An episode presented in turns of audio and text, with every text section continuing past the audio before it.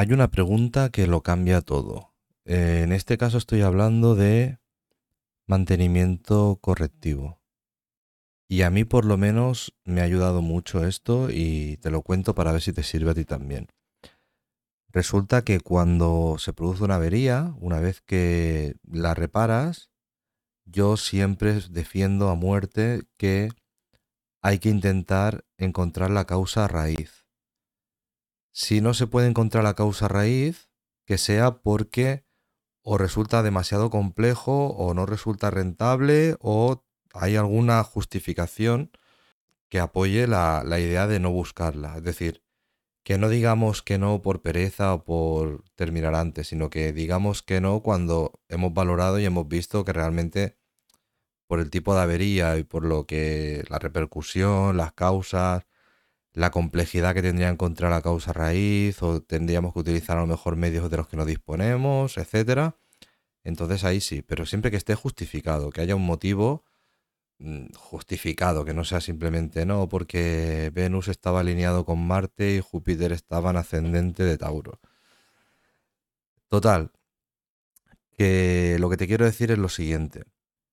Además de encontrar la causa raíz, siempre deberíamos hacernos esta pregunta cuando resolvemos una avería, que es, ¿qué medidas vamos a tomar para que no se vuelva a repetir esa avería o para que si no tenemos más remedio que, que dejar que vuelva a ocurrir, qué podemos hacer para que sus daños sean menores, que sus efectos sean más leves, o qué podemos hacer para que tarde más en volver a repetirse, ¿vale? Siempre la opción que más se aproxime a la ideal, y la ideal siempre es que esa avería no se vuelva a repetir y si es posible que no se vuelva a repetir ni en ese equipo ni en otros similares. Es decir, a veces aprendemos de un equipo, mm, con una avería de un equipo aprendemos qué podemos hacer para que otros equipos similares, otras máquinas que tenemos iguales o equipos de nuestros clientes o lo que sea, qué podemos hacer para mejorarlos para que esa avería ya no se produzca. Entonces, lo importante es el hábito, la cultura, la filosofía de siempre hacer esa pregunta. ¿Cómo lo hacemos fácil? Pues simple.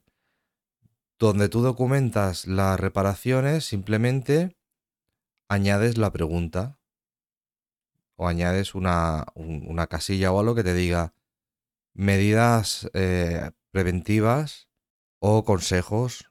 Por ejemplo, a veces te reparas algo para un cliente y tú no puedes aplicar medidas preventivas, pero sí puedes hablar con el cliente y decirle, oye, intenta hacer las cosas de esta manera porque así evitarás que se repita la avería o así prolongarás la vida de este equipo. Y eso te va a servir para tú ser mejor profesional porque vas a conseguir mejorar los resultados. Para el cliente también va a ser mejor porque va a conseguir que sus equipos se averíen menos y todo al final se enlaza. Al final el cliente verá que tú le has ayudado a que sus equipos duren más, por lo tanto confiará más en ti, por lo tanto te dará más trabajo o te traerá mejores clientes, etc. Y si se trata de, si en vez de trabajar como freelance, trabajas para una empresa, lo mismo. El hecho de decir, eh, si, si eres mantenimiento de una fábrica, por ejemplo, pues directamente buscas la forma o propones un proyecto para mejorar esa máquina y que esa avería no se vuelva a repetir. O haces un cambio o simplemente haces es comprar un recambio de otra marca o algo de mejor calidad, lo que sea, en cada caso. La clave, lo que quiero que lo que quiero contarte realmente es eh, la importancia que yo le doy a hacernos la pregunta de qué vamos a hacer para que esto no vuelva a ocurrir o qué vamos a hacer para que la próxima vez los efectos sean más leves. Entonces, esto o te lo creas en tu propio sistema, o por ejemplo, Zafirplan ya lo incluye cuando creas una orden de trabajo o cuando la estás rellenando, al finalizar siempre hay una casilla que te dice cuál es la causa. Primero hay una lista desplegable con una lista de las causas más habituales y entonces eso te sirve para luego clasificar las causas y ver, por ejemplo, si tienen más averías de, con una causa o con otra. Y además de eso, luego tienes una casilla en la que explicas los detalles sobre las causas y otra casilla en la que explicas las medidas preventivas adoptar o adoptadas. Y eso te ayuda a que siempre que rellenas una orden de trabajo que es siempre que haces una reparación, pues siempre vas a tener una casilla que te va a hacer la pregunta. Y tú siempre vas a tener que decir la respuesta y si no tienes respuesta, lo ideal es que digas por qué no tienes respuesta. Es decir, eh, no procede por esto, por lo que sea, ¿vale? El motivo que sea, pero lo dices. Porque eso te obliga a siempre hacerte la pregunta. Y eso hace que tus reparaciones tengan más calidad, porque tú ya piensas de otra manera. Al, al hacerte la pregunta esa, adoptas el hábito de siempre pararte a pensar qué podría hacer para que esto no vuelva a suceder. ¿Qué podría hacer para mejorar esto?